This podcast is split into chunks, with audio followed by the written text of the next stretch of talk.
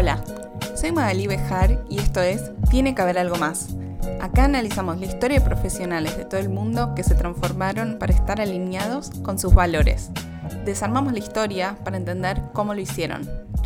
Nos ayudas un montón si te suscribís en la plataforma que estés escuchando este podcast. Hoy traigo a Vivi Maidanik. Ella es ilustradora, diseñadora gráfica quien ilustró libros infantiles, revistas y estampas en Argentina, Australia, Inglaterra, Chile y Canadá. Produjo su podcast Pensar en Color y es autor integral de su libro álbum. En la conversación hablamos de cómo es la vida freelancer, trabajar por cuenta propia, cómo consiguió trabajo internacional en su industria y las estrategias que a ella le sirvieron. Todas las semanas comparto ideas en el correo donde escribo sobre el detrás de escena, lo que voy aprendiendo y mis recomendaciones. Búscalo en tiene que haber algo más.com barra correo. Antes de empezar, tengo un anuncio rápido. Lanzamos la comunidad de Tiene que haber algo más. Después de recibir cientos de mensajes, esto existe porque ustedes lo pidieron. La comunidad es una membresía donde conectamos con otros profesionales desde tres continentes y más de 25 ciudades. Esto es ideal para vos si también sentís que a veces tu alrededor no terminan de entender a dónde querés llevar tu carrera profesional o tu vida. Esto es para conectarnos entre todos con personas que trabajan en cosas diferentes pero que tienen una forma parecida de pensar. Unite en tienequehaberalgomás.com barra comunidad. Ahora sí, vamos con Vivi. Bienvenida, tiene que haber algo más. Gracias a vos por invitarme. Para ustedes que están ahí, les cuento cómo nos conocemos con Vivi. Nosotros somos amigas hace unos 15 años, diría. Fuimos juntos a la escuela y de casualidad la, vida nos, como un poco nos sigue encontrando después de que cambiamos muchas veces y, cada una hizo su carrera distinta. Ahora, es una persona súper interesante para, explorar porque tiene una historia muy interesante que es, vos eh, al principio, hace en el 2016, estabas trabajando como full time, eh, como diseñadora gráfica full time en un estudio gráfico. Pero pasaste a ser freelance.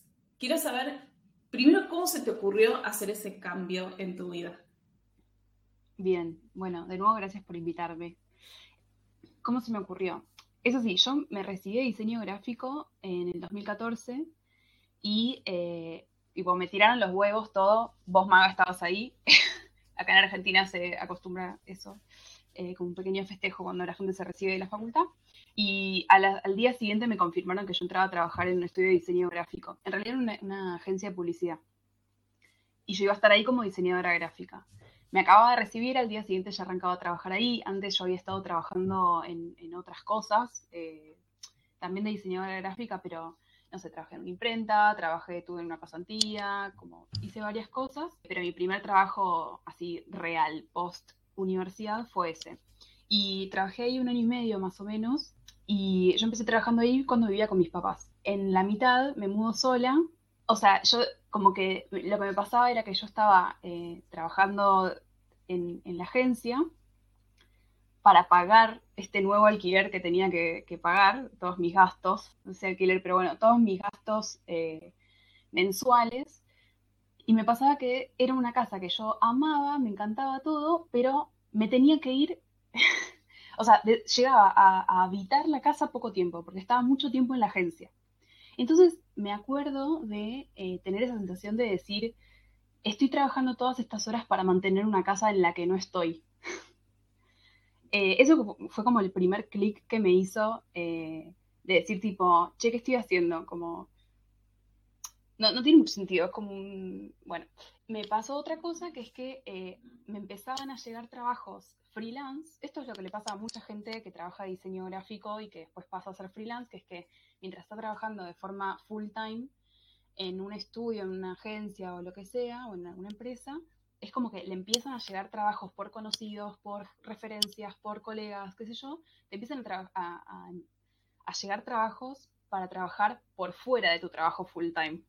Entonces estás trabajando las 8, 9, 10 horas que trabajas en, tu trabajo oficial y después llegas a tu casa y seguís trabajando sin parar. En general esto lo haces cuando sos muy joven, entonces el cuerpo y la cabeza todavía te dan.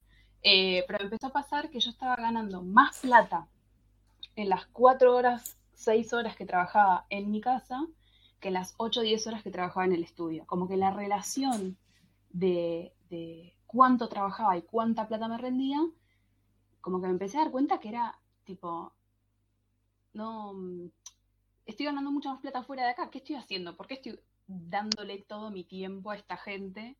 Que igual eran re buenos jefes, como que estaba, aprendí un montón en ese trabajo, pero como que en un momento fue, bueno, me parece que no tengo que trabajar más full time acá, al menos por un tiempo. Y la decisión en realidad me llevó meses de pensar y pensar y no, o sea, me acabo de mudar y tengo todos estos gastos. Y aparte, el, el lo freelance eh, es como que no es muy, no es seguro, ¿no? No es estable, como que vos por un tiempo, es por temporadas a veces, es como que por un tiempo tenés mucho trabajo, después no tenés tanto trabajo, entonces tenés que aprender a administrarte la plata de cierta manera. Eh, entonces yo estaba con mucho miedo y me acuerdo que em, el día antes de ir a renunciar, como que fui a, hablar con mis papás, a decirles como, bueno, miren, estoy pensando esto, yo llorando, tipo desconsoladamente, diciéndoles que, eh, que bueno, que, estaba apostando a esto, pero que yo necesitaba saber que si me, quedaba en cero, que ellos me iban a, como que quería saber qué opinaban ellos, ¿no? Como si me iban a apoyar, si me iban a pagar, no sé, como si un mes no rindo, no, no, me, no me quedé sin plata, ¿les puedo venir a pedir plata a ustedes? Eh, me dijeron que sí, que me recontra apoyaban, que estaban re orgullosos, que, que, era el momento para hacerlo porque no tenía tantas responsabilidades y que me reapoyaban y que lo tenía que hacer. Y igual finalmente nunca me prestaron plata, así que salió bien. Hermoso. Em, sí, nunca me tuvieron que pagar ninguna cuenta, así. Así que nada, e, esa fue un poco la decisión, como darme cuenta que todas las horas que yo le estaba dedicando al trabajo no me estaban rindiendo tanto y que tenía otras posibilidades por fuera, con otras modalidades, con más libertad además. Eso, me, mm, pasaba también en este trabajo que no, en, las agencias de publicidad, en general los horarios no, es un 8 a 5 o 9 a 6, eh, sino que es más bien de 10 a 19, que es básicamente todo el día. O sea, como que no llegas a hacer demasiadas cosas antes de trabajar y tampoco llegas a hacer demasiadas cosas después de trabajar. Como que cortar a las 6, cortar a las 5 quizás te da la posibilidad de tener actividades eh, extras después de la jornada laboral o algo así. Y yo sentía que no, que como que con ese horario encima, de 10 a 19, le estaba dedicando absolutamente toda mi vida al trabajo y no era mi idea. Así lo decidí. Ok, me gusta esto. Me, tengo varias preguntas porque quiero hacer como una pausa en el momento previo a la renuncia. ¿Qué te pasaba ahí? Entonces, primera pregunta que tengo es, ¿qué miedos que vos hoy decís, esto es completamente irracional, pero qué cosas se te pasaban en la cabeza en ese momento para dejar un trabajo de tiempo completo en una supuesta estabilidad versus ser freelance? Para empezar, igual algo que eh, eh, al menos en mí suele ser una, buena señal es el cuerpo. Como, ¿qué me pasa en el cuerpo? Nada, tengo muchos años de terapia encima y todo, pero sigo somatizando un montón de, mis emociones por el cuerpo y en general las grandes decisiones de mi vida las tomo cuando el cuerpo me dice algo, ¿no? Eh, yo venía enfermándome un montón. Em, entonces como que había algo que claramente que no, estaba bien y que, y que mm, también lo que me angustiaba mucho era tomar la decisión. Eh, no sé, tuve tipo una conjuntivitis re compleja que me dejó secuelas en los ojos que después no podía, eh, como que no podía ver bien, tuve que hacer un tratamiento después. Eso, venía enfermándome mucho, entonces como que esa era una de las cosas que me pasaba previo a la decisión. Como yo sentía que el cuerpo me estaba avisando que no podía seguir haciendo lo que estaba haciendo. Otras personas quizás hubiesen dicho, te está poniendo nerviosa la decisión y, y en realidad es un error tomarla, pero en mí yo sentí que era que no, que tenía que tomar esta decisión. Cosas igual que se me venían en la cabeza eran como cosas muy instaladas, quizás como, bueno, vos me conocés de la secundaria, como que siempre fui como muy aplicada, seguí todas las reglas, eh, ¿no? Como me iba muy bien en la escuela, después no me fue también como, eh, viste todo lo que hay que hacer, tipo, lo que hay que hacer y cuáles son las responsabilidades y vengo de una familia de mm, gente que eso, trabajó como, este, era muy el trabajo, el trabajo te tenés que recibir como muy en esa, haz lo que quieras, pero recibite.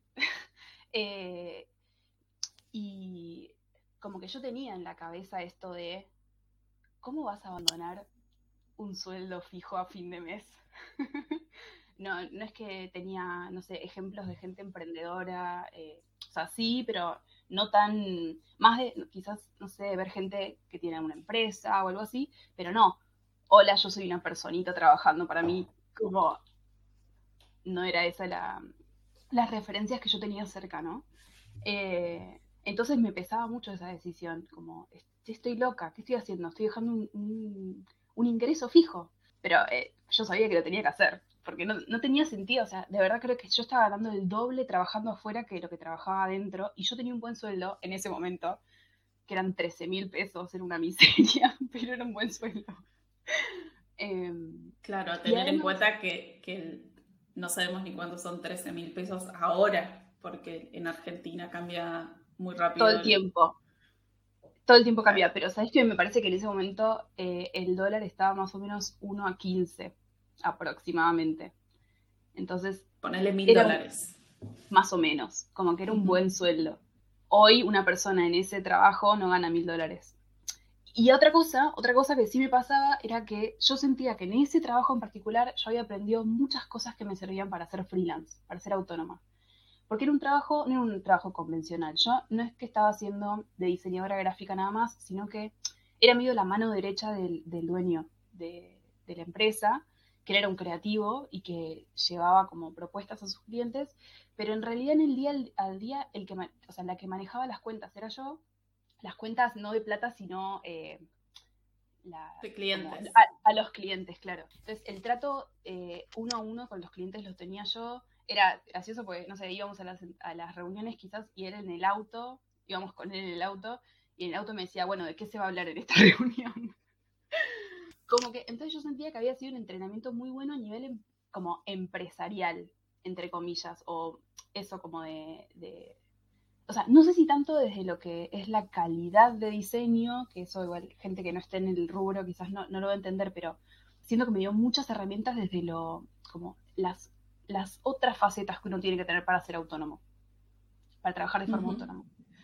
Bueno, de hecho, algo que me hizo decidir irme también fue que yo sentía que no estaba ganando suficientes herramientas desde lo técnico o desde lo creativo, que era lo que a mí me interesaba mucho era algo que no, me entusiasmaba para nada el trabajo que yo estaba haciendo, el trabajo concreto. Entonces, por un lado, me daba eso, como gané un montón de experiencia en todo lo que era relación con el cliente y, y manejo de, tiempos, como todo eso, pero desde mi crecimiento profesional como, como diseñadora, yo sentía que estaba perdiendo gota a gota a mi alma ahí adentro.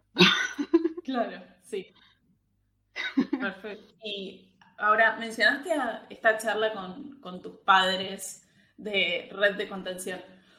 Para todos aquellos que quizás no tienen esta posibilidad de poder tener ese apoyo, ¿tuviste alguna otra técnica o estrategia o te preparaste de alguna otra manera que sea extrapolable que rescates de ese momento? Sí, sí, sí. Eh, es lo que yo sigo mm, practicando. El otro día un colega me decía, que le causaba gracia porque yo mido mi plata en meses de vida y no en, no sé, yo pienso eso, ¿cuántos, ¿con cuántos meses puedo vivir con la plata que tengo? o cuántos años. Em, en ese momento hice la misma cuenta. Yo pensaba, hice esa cuenta, hice, a ver, ¿cuánto ahorré en todo este tiempo? Porque yo mucho tiempo había vivido con mis papás, eh, después sí me mudé y tuve muchos gastos y qué sé yo, pero tenía como unos ahorros.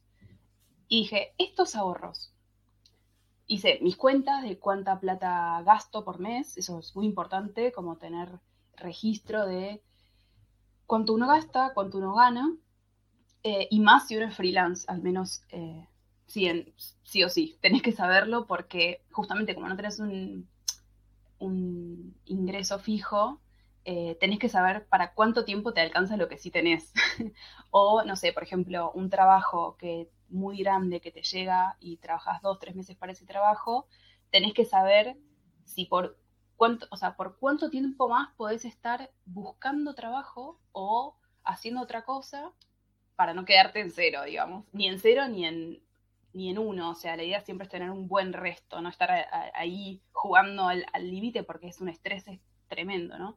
Entonces, eh, yo había hecho eso, como una cuenta de cuánta plata había ahorrado, cuánta plata gastaba por eh, mes y cuántos meses tenían que pasar sin que me entre un centavo para quedar en cero. Y no sé, en ese momento creo que la cuenta me había dado seis meses, algo así, como que era un ahorro muy, muy chiquito. Y dije, listo, es imposible que en seis meses no me entre ni un trabajo. Entonces, esa, fue la cuenta, como esa fue la herramienta que usé o, la táctica y que la sigo usando hasta el día de hoy para entender qué trabajos sí, qué trabajos no, cuándo arriesgarme, cuándo quizás no me conviene. Espectacular. Sí, eso es una gran herramienta y también la combino cuando vos decís, tenés esos seis meses y podés hacer como definir el tiempo para decir, me tomo dos meses para probar X objetivo a ver si llego o no a, como dice Ito, que a ver si me entra un cliente o no, a ver cómo lo busco. Y le doy dos meses que reservo para buscar otro trabajo por si todo sale mal, entonces poder gestionar mejor ese plan dentro de ese tiempo eh, para tener tu fondo de emergencia. Total, y además, y además eso, como pensar de verdad cuál sería la... Yo siempre pienso eso, es ¿cuántos meses duro si no me entra ni un centavo, que en mi historia de estos cinco años van, eh, no pasó nunca. nunca pasó que no me entre plata un mes. O sea, siempre, siempre, siempre hay algún trabajo o algún algo entra. Por alguna razón, no sé. Claro. Bien. Como... Espectacular. Ahora te voy a correr en el tiempo y vamos a ir como más al presente. Que en todos estos años, yo que te fui siguiendo, Sé que además de trabajar para Argentina, trabajaste para otros eh, países del mundo, Australia, Inglaterra, Chile, Canadá.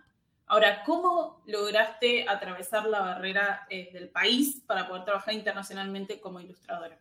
Mandando mails, o sea, contactándome con gente. Mira, algo que aprendí en el primer, en ese trabajo del cual me fui para ser freelance. Yo había tenido las entrevistas, eran dos, tres entrevistas, y finalmente me llamaron a mí, ¿no? Me quedé en el trabajo. Y le pregunté a mi jefe, este fue uno de los grandes aprendizajes de, ese lugar. Eh, le pregunté a mi jefe por qué me habían elegido. ¿Por qué había quedado yo? Eh, acaba de salir de la facultad, yo no sabía nada en ese momento. Como... Y lo que él me dijo, mira, te voy a ser sincero, fuiste la única que volvió a escribir para ver en qué andaba el proceso de selección. Bien. Y me quedó como, en, un por un momento dije, ah, bueno, no es que me eligieron, como, pero fue un baldazo de humildad y a la vez de, decir, bueno, como si algo, si yo quiero realmente algo, uno, tengo que demostrar intenciones, tengo que demostrar interés, eh, y que muchas veces eso vale más que otras cosas porque otras personas, o por timidez, o por miedo, o porque no les interesa el trabajo, no vuelven a escribir, no vuelven a contactarse, y entonces gana el que demuestra interés, sin ser una pesada, obviamente, sin ser insoportable. No acosen a nadie, por favor, pero eh, es eso, es demostrar interés. Y a lo largo de los años lo que me fue funcionando fue como estar todo el tiempo muy atenta a qué tipo de trabajos me gustaría conseguir, eh, ver el trabajo quizás de otros ilustradores, de otros artistas y ver, a ver, con quién colaboraron, qué marcas hay. Em, ¿con quién puedo hablar? No sé, tuve a lo largo del, tiempo diferentes estrategias para contactarme con gente y, hacerle llegar mi trabajo a diferentes empresas, pero en general, tanto para trabajar adentro del país como para fuera del país, siempre fue lo mismo, fue como, a ver, veo, no sé, en Instagram, por ejemplo, eh, una ilustradora que me encanta, que colaboró con eh, una empresa de pañuelos en Canadá, y le escribo y le digo, hola, ¿qué tal? me presento, eh, este es mi trabajo, me interesa mucho trabajar con tu empresa, me gusta lo que hacen y me gustan mucho los artistas con los que ustedes trabajaron, me encantaría ser, parte de, esa, colección de artistas con los que trabajen. En general, o sea, o no te contestan, puede pasar, pero en general me funcionó. Todos los trabajos que conseguí en el último tiempo fueron así. Siempre como muy buen feedback, porque en general también si vos te tomás el trabajo de seleccionar a quién le mandás, yo no le mando a cualquiera. No, no estoy mandando a todo el mundo. Como ese tipo de, de, trabajos me lo tomo con, con las empresas que digo, che, de verdad veo mi trabajo ahí. Entonces, en general, si yo lo siento, la otra persona también lo percibe y se da cuenta que, mi trabajo iría con, con, su empresa o con, con los proyectos que llevan adelante. Así que yo lo que hago actualmente es como tomarme un tiempo por mes para mandar esos mails, hacer esos contactos, intentar conseguir, no sé, en, escuché en un podcast hace poco que mm, algo que no, está muy, no, es una práctica tan común dentro de las áreas creativas, que es como ir a LinkedIn. Porque en LinkedIn podés ver quién es el director de arte del New York Times y, y contactarte con él y, eh, no conseguí un trabajo en el New York Times todavía, pero es algo que está al alcance de tu mano, como contactarte uno a uno con esa persona. Eh, encontrar también cuáles son las redes de, contacto y los, eh, las plataformas de contacto para el rubro específico en el que estás trabajando. Por ejemplo, eso, en el, rubro creativo hay un montón de plataformas eh, que vos te puedes hacer un perfil, te haces un, o sea, como si fuese un LinkedIn, pero súper específico. Entonces tenés muchas más posibilidades de contactarte con las personas con las que querés trabajar. Me imagino que en tecnología debe pasar algo muy parecido, en eh, otras áreas también. Y también eh, a través de colegas. La red para mí, la red cercana de, colegas es súper importante eh, para, no sé si necesariamente para conseguir trabajo, pero sí para, como, eso, para tener una red de contención cercana dentro de tu propio rubro para pensar en conjunto algunas cosas, eh, entender si, no sé, por mucho tiempo, eh, eso, quizás tenía algún intercambio con un cliente y yo decía, ay, tipo, me, equivoqué yo, o cómo le contestó esto, o, eh, no sé, me hacían sentir mal por alguna razón y ahora tengo esta red de contención, en, mi caso, de, de ilustradores, ilustradoras, que es como, che, estoy teniendo este problema con este cliente ¿qué, tengo que hacer? como, ¿qué, ¿Cómo debería reaccionar? ¿O está bien lo que me está preguntando? ¿Está bien todos los derechos que me está pidiendo que ceda? Por ejemplo, en mi caso muy particular. Creo que en esta respuesta vieron técnicas que, que se pueden recontra llevar a, otros, a otras industrias. Y al final creo que el, punto es recordar que todos somos personas y que el conectar uno a uno, más allá de las marcas que hay eh, por delante, siempre, siempre termina funcionando. Así que... Es clave. Sé que estás trabajando en un proyecto personal que aún no fue publicado, pero va a ser un libro ilustrado. Eh, quiero, lo que quiero saber es cómo hiciste para combinar un proyecto personal autofinanciado a la vez que seguías trabajando freelance para otros clientes. Bueno, la forma que encontré para esto fue eh, seleccionar un poco qué trabajos agarraba y cuáles no. Yo venía del 2019, venía con muchos proyectos en paralelo y de hecho en diciembre del 2019 yo tenía, me acuerdo perfecto, mi listita tenía 13 proyectos en paralelo, que era un delirio. Y yo tenía que llegar a marzo del 2020 con un proyecto terminado, con un proyecto de libro terminado para ir a una feria internacional en Italia. Esta feria se cancela porque pandemia, pero yo igual no tenía terminado mi trabajo, mi proyecto personal. No lo había podido terminar. En todo ese verano habían seguido apareciendo proyectos que yo seguía agarrando y seguía como tratando de hacer malabares con todo. Y llegó marzo y no tenía ni el viaje, ni, los, ni el proyecto terminado, ni yo estaba contenta con nada de lo que había hecho, ¿no? Entonces eso para mí fue como una, una muy buena lección para establecer un poco mejor mis prioridades. Yo ahí me di cuenta que yo lo que realmente quería y lo que me hacía muy feliz era eh, mis proyectos personales y que no me estaban haciendo feliz todos los proyectos que yo tenía de forma freelance. ¿no? Entonces dije, bueno, hice de nuevo este ejercicio del que les hablaba antes, de, a ver, ¿con cuánta plata cuento? ¿Para cuánto tiempo me alcanza? ¿Puedo darme el lujo de empezar a decirle que no a ciertos proyectos para poder tomar solo los que me aparezcan eh, y me entusiasmen un montón? O sea, y a la vez, al tener un poco más de aire por, eh, rechazar trabajos y aceptar solo los que me gustaban de verdad, iba a estar trabajando con muchos menos proyectos y a la vez podía estar haciendo el mío. Eso fue lo que yo pensé. Por mi forma de trabajar y por la forma en la que yo me, meto en los proyectos, me di cuenta que tampoco me estaba funcionando muy bien. Eh, como que yo funciono eh, muy bien como poniéndole toda mi atención a algo como si fuese un intensivo, como bueno, esta semana entera me voy a dedicar a esto o todo este día. A mí no me. Yo escuché en un, podcast que hay como tres tipos de. Eh, tres tipos de, de, funcionamiento o de, de, formas de organizarse el tiempo. Y que hay gente a la que le funciona compartimentar el día, hay gente a la que le funciona compartimentar la semana y hay gente a la que le funciona compartimentar el año. Yo soy de las personas a las que le sirve compartimentar la semana o el año, no el día. Entonces, no era real que yo iba a estar dos horas en un libro, tres horas en ese otro proyecto, como que yo necesito meterme en profundidad en lo que estoy trabajando. Entonces lo que me di cuenta fue que yo iba a necesitar tomarme tiempo off eh, de los proyectos que no sean los personales. Y ahí fue cuando eso, empecé a rechazar un montón de trabajos y empecé a aceptar solo los que me gustaban un montón, que en general eran los que yo había ido a buscar que bueno, por eso los fui a buscar, ¿no? Porque me interesaban mucho por alguna razón. Y bueno, fue así que decidí, porque eso, me estaba dando cuenta que seguía pasando el tiempo y yo no estaba terminando mis proyectos personales, este libro en particular, ¿no? Y bueno, fue así que decidí en mayo de este año, o sea, pasó todo el año pasado también, y en mayo de este año decidí, como que dije, bueno, me voy a tomar un mes, como hacer la prueba, ¿no? Eh, me, lo, me lo agendé en el calendario como si me estuviese yendo de vacaciones, digamos, a partir de tal día yo no puedo estar trabajando en otro proyecto que no sea el mío.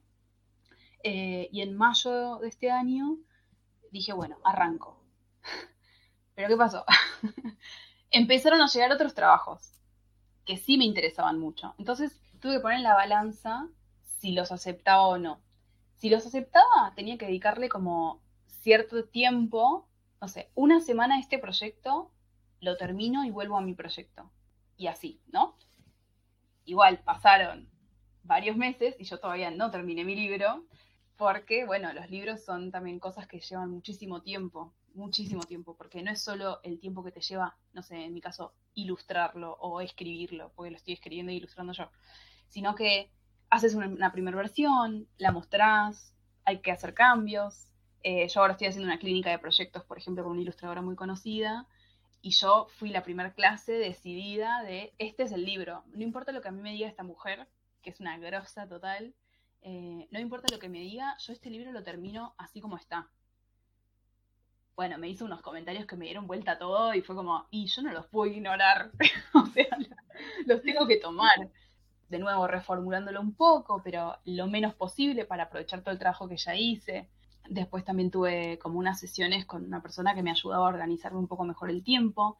En, muchos de estos proyectos personales, como que, como los haces vos de, desde el principio hasta el fin, implican un montón de tareas, un montón de micro cosas que quizás no tuviste en cuenta, como por ejemplo, no sé, escanear. A mí escanear todo el trabajo me llevó tres días y yo no lo había puesto en mi calendario, por ejemplo no sé, y esta persona me ayudó un montón a organizarme un poco, a, tratar de terminarlo.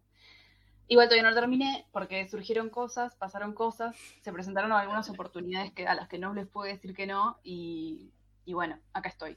Pero hoy entregué, justamente, hoy entregué un trabajo muy lindo que va a salir el año que viene, del cual no puedo hablar mucho, que me llevó dos semanas completas, con fines de semana. Estoy pero mañana vuelvo a arrancar a trabajar en mi proyecto y estoy muy contenta y mi idea es terminarlo la semana que viene, porque le falta muy, muy, muy poquito y ya después de terminarlo, mandarlo a editoriales, mandárselo a representantes y todo eso, a ver si lo empezamos a mover un poco. Espectacular. Bueno, felicitaciones por el, por el nuevo proyecto secreto y por, por el, del libro. Creo que todo este proceso que contás, más allá que aún todavía no, no se haya movido en el calendario, creo que es de mucha valentía como invertir tanto de vos en algo así, pausando lo otro, que es más fácil decirle que sí, y mucho de autoconocimiento, de entender qué te gusta y qué no, y dónde están tus límites. Mm. Hubo otro capítulo de tu vida que también me pareció muy valiente, que fue cuando te fuiste a estudiar a Barcelona. Quiero que me cuentes a mí y a los que nos están escuchando, ¿qué pasó ahí y cómo decidiste irte? Bien. Eh, bueno, fue en el 2016, o sea, cuando me hago freelance, a los dos, no sé, creo que renuncié a la agencia en marzo con mi novio, como que él estaba estudiando en ese momento ingeniería en la facultad y como que empezaba a circular la posibilidad de que él haga un cuatrimestre, un semestre en, el exterior. Había como un convenio entre universidades y él podía elegir eso, a dónde ir a hacerlo, ¿no? Tenía que aplicar y todo, pero había muchas posibilidades de que lo consiga. Y una vez salió en la conversación y él me decía como, bueno, esto, y le dije, ay, qué divertido, qué lindo, como, ¿por qué no, no lo pensaste nunca en hacerlo? Como, ¿por qué nunca lo hiciste todavía? Porque como que le faltaba, mm, había un tiempo, no sé, podías hacerlo hasta tercer año, ponete, como que no podías hacerlo en quinto, sexto año de la facultad. Y me dice, sí, lo que pasa es que, bueno, estoy con vos y, y no, yo no sabía si vos ibas a poder porque te acabas de mudar y no sé qué, me gustaría que lo hagamos juntos y no sé qué. Yo dije como, hagámoslo ya, o sea, a mí me encanta, yo me, eso, me conoces hace mucho tiempo, a mí mi familia siempre me cargaban y me decían que yo ya tenía las valijas hechas siempre, como que a mí viajar es algo que me, me apasiona, me encanta. Eh, desde muy chica. Y para mí vivir en otro país, de hecho lo había hecho a los 20 años, viví tres meses en Estados Unidos, como que para mí vivir en otra ciudad es algo alucinante. Y mm, ahí, el mismo momento en el que lo empezamos a hablar, yo me puse a, pensar así a, mil revoluciones, como, bueno, ¿qué puedo hacer en Barcelona? Y me puse a ver posgrados de ilustración, másters, cursos, talleres. Eh, me puse a buscar eh, posibles trabajos, eh, todo, de todo, como en dónde podíamos vivir, en qué barrio, empezar a buscar recomendaciones, todo, todo, todo, cuánto tiempo nos podemos ir. Y, y yo no tenía un posgrado de ilustración. Eh, ya no me acuerdo ni siquiera, el, creo que en el Instituto Europeo de Diseño o, mm, bueno, creo que en otra, en otra universidad era. Y ya habíamos, teníamos todo. Nosotros nos íbamos el 24 de agosto del 2016 y a mí me llega, no sé, el 17 de agosto, o sea, una semana antes, ahí me llega eh, que el posgrado se cancelaba.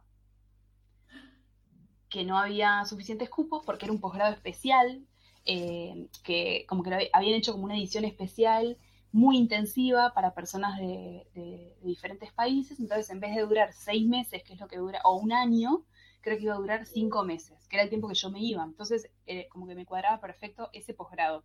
O sea, ya me habían aceptado, ya había pagado la, la inscripción. Yo, nada, yo ya estaba allá y a mí me cancelan ese posgrado.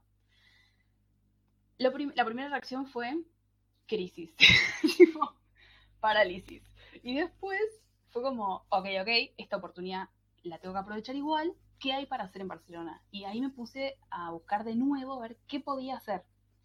Y ahí fue que encontré algo que me parece que hasta fue más enriquecedor que lo que hubiese hecho en un principio, eh, porque pude hacer, por un lado, un taller intensivo de ilustración con una ilustradora que para mí fue, se llamaba Africa Fanlo, eh, que fue como ella no lo sabe, pero para mí fue como una maestra, ¿viste? Como esa gente que te marca un montón. Además que ella fue la primera persona que yo conocí uno a uno que era ilustradora y se dedicaba a ser, eh, digamos, ilustradora full time eh, para ella misma y trabajaba en libros y proyectos personales y trabajaba en el tipo de proyectos que a mí me hubiese gustado trabajar, me gustaría trabajar. Eh, eso por un lado. Después hice un taller de grabado con Pablo Salvaje, que es un grosso mal en Barcelona. Y también hice un taller de ilustración con Jaume Clet, que es un ilustrador de la vieja escuela, que nos traía a la clase tipo, bueno, sí, estas son los, eh, las ilustraciones que hice, no sé, esto, para New Yorker o para, eh, para Adidas, para no sé qué, no, justo con Adidas él no había trabajado, pero señor grande, adorable, hermoso, que nada, que yo no hubiese ido a ese taller si hubiese estado en el posgrado, porque el posgrado hubiese tomado absolutamente todo mi tiempo. Eh, y además hice, no sé, un taller de feminismo, un taller de escritura, eh, pude ir a galerías, a ferias, a, no sé, como... Son todas cosas que si, si ese posgrado no se hubiese cancelado, yo no las hubiese hecho. Eh, y me pareció como espectacular. o sea, la decisión no fue tan difícil. Vos me preguntabas por la decisión. No había mucho que decidir. como me voy. Porque además esto era un... No, porque además me pasaba esto, que es que yo iba a poder seguir trabajando para mis clientes que yo ya tenía desde cualquier lugar del mundo. Eh, en ese momento yo estaba trabajando para la apertura de un restaurante en Nueva York, por ejemplo, eh, que acá yo tenía solo una hora de diferencia y en Barcelona tenía como seis horas, entonces de repente estaba trabajando en horarios rarísimos, eh, pero era un trabajo que yo podía mantener estando allá, y después otros trabajos que quedaron acá en Buenos Aires, que también los pude mantener. Entonces, como que iba a estar haciendo lo mismo que acá, pero allá. Eh, y mejor, como porque iba a estar haciendo talleres y conociendo una ciudad nueva y una cultura nueva y fue hermoso. Claro, qué espectacular estas historias cuando las cosas no te salen y en el momento es lo peor que te pasa en la vida, el fracaso más grande y después te das cuenta que, como decía Steve Jobs, conectando los puntos hacia atrás, las cosas tienen mucho sentido y, salen mejor y como que por algo se dan. Em, Total. Ahora, quiero para cerrar dos cosas. Primero, que me recomiendes un, a mí y a los que nos están escuchando un podcast y un libro. Puede ser que, no sé cuáles sean tus preferidos, pero puede ser alguno o que estés escuchando ahora o que te haya acompañado en alguno de estos procesos de cambio y de transformación. De, o sea, de podcast podría recomendar un millón. Es muy. Bueno, mira, para nuestros oyentes que, pueden escuchar en inglés eh, y les resulta fácil, eh, a mí me gusta mucho, mucho Creative Pep Talk, es con Andy J. Pizza. Es muy específico de las áreas creativas, pero me parece que tiene como... Eh, son cosas que son aplicables a, otra, a, otras, a otras áreas, porque habla mucho como de, de eso, de conocerse a uno mismo, entender qué es lo que uno quiere hacer, a qué le quieres dedicar tu vida, a qué le quieres dedicar tu tiempo, podés cambiar de opinión un millón de veces, como que te acompaña un poco en ese proceso. Él es un personaje muy interesante, a mí, me encanta. Así que Creative Pep Talk de Andy J. Pizza. Y, pero para, las personas que no pueden escuchar en, inglés, eh, me gustaría recomendar uno que no tiene nada que ver con esto, que es eh, La canción sin fin. es un podcast de Rock sobre tres discos de Charlie García, ahora justo que cumple 70 años bueno, no sé cuándo va a salir este podcast, pero eh, acaban de ser los 70 años y hubo un montón de eventos al respecto, acá en Argentina al menos. Me alucinó. Es, es, un podcast que creo que dura seis capítulos. Es muy interesante. Me, me gustan mucho eh, los podcasts o los libros que hablan como de procesos y de, y de entender el detrás de escena de algunas cosas. Y me parece que este podcast está muy bien hecho, muy bien logrado. está conducido por Sebastián Furman, eh, y es alucinante. Eh, así que esos dos. Bien. El libros, libros. Eh, libros también tengo dos, uno en inglés y uno en castellano, puede ser. Sí, puede ser, puede ser. un, dale, gracias. Un libro em, que me pareció muy hermoso, que se llama Turning, de Jessica J. Lee. Es un libro sobre, es una biografía o una memoria sí. Es ella saliendo como de una situación emocional muy fuerte eh, y lo atraviesa mm, nadando en 50 lagos de Berlín. Ella es canadiense, vivió un tiempo en Inglaterra y en ese momento que ella escribió el libro estaba viviendo en, Berlín, en Alemania, y escribe este libro eh, mientras transita como una sanación emocional a través del contacto con el agua y como el compromiso con ella misma. Eso me pareció y aparte está narrado de una manera hermosa y ella además es bióloga, entonces te cuenta cosas sobre el paisaje, a mí me, parece muy, muy hermoso. Y después en castellano tengo ahí en mi mesita de luz cinco, una pila de muchos libros. A mí me gustó mucho un libro que estoy leyendo ahora, no lo terminé, eh, pero se llama Periodistán. ¿Lo conoces? No. Me lo mencionaste. Ya te lo mencioné. Ah, mira. Sí, Eh, pero contanos. Es que, dale, les cuento. Es, eh, ay, soy muy mala con los nombres, pero bueno, el autor es eh, como que se fue a hacer el camino de la seda eh, en Asia, Medio Oriente, como toda esa zona. Eh, el libro es de Fernando Duclos. Y bueno, él va haciendo como unas pequeñas crónicas de todas las ciudades en, las que él va viajando. Y me parece muy interesante su mirada, es como un poco cómica y te cuenta además mucho de la historia de ese país. O sea, a mí me interesa mucho como las cosas que mezclan eh, como historia, un poco de ficción, un poco de aventura, un poco de cosas emocionales, como ir al, al core, ¿viste? Como entender por qué la gente hace lo que hace, eh, entender las culturas. Me- Esos, dos- esos cuatro recomendaciones tengo para hacerles. Ok, perfecto, perfecto. Esto va a estar linkeado en las notas del capítulo para que la gente lo pueda tener. Hermoso. Ahora, última pregunta de hoy. ¿Qué le dirías a alguien que aquellas personas que están escuchando esto, que quizás ahora tienen un trabajo full time o están en una oficina y quieren tener una vida un poco más libre, puede ser como la tuya, pueden tomar eh, partes de inspiración de lo que vos hiciste. Como si fuese tu versión de cinco años atrás. ¿Qué te dirías a vos misma? ¿Qué me diría? Para mí eh, hay que poner las cosas en una balanza. Eh, como entender cuáles son las prioridades, eh,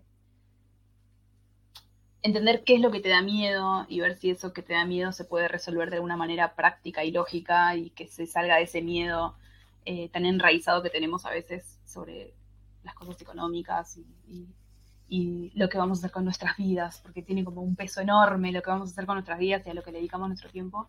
Y mi consejo es entender eso, como qué es lo importante para cada persona y... O sea, yo no sé si se lo recomiendo a cualquier persona, porque tiene sus dificultades también, ¿no? Y es entender que eh, van a haber momentos de muchísima duda, momentos de, de bastante inseguridad, pero dependiendo de tu personalidad y las cosas que, te hacen feliz a vos, es como que vale mucho, mucho más la pena a veces esos momentos de crisis a todos los beneficios que te puede llegar a traer una vida como esta, ¿no? Eh, lo pensaba eh, antes de, sumarme a esta, esta llamada, eh, como no lo cambiaría por nada. Yo no me imagino yendo todos los días a hacer lo mismo, por más que podés no hacer lo mismo, ¿no? Pero, y que el trabajo puede variar y todo, pero como que eso, la libertad que te da, eh, las, las decisiones que puedes tomar, el tiempo que le dedicas a cada cosa, entender que te puedes manejar vos eh, con tus tiempos y con tu economía de forma libre, o lo más libre posible que te permite este sistema capitalista en el que vivimos, y, y eso, poner en la balanza como qué te juega más a vos. Perfecto. Genial. Bueno, gracias, gracias un millón por, por venir y compartir todos estos, todo esto que, que es re íntimo, que es lo que no se ve eh, en Instagram o en LinkedIn. Así que un placer tenerte y, y hay mucho para, para sacar de, de esta entrevista. Bueno, gracias de nuevo, gracias por invitarme, espero que sirva todo lo que dije. Gracias por escuchar este capítulo. Todas las semanas comparto ideas en el correo donde escribo del detrás de escena lo que voy aprendiendo y mis recomendaciones. Búscalo en tinequehabralgomás.com barra correo y nos vemos la semana que viene.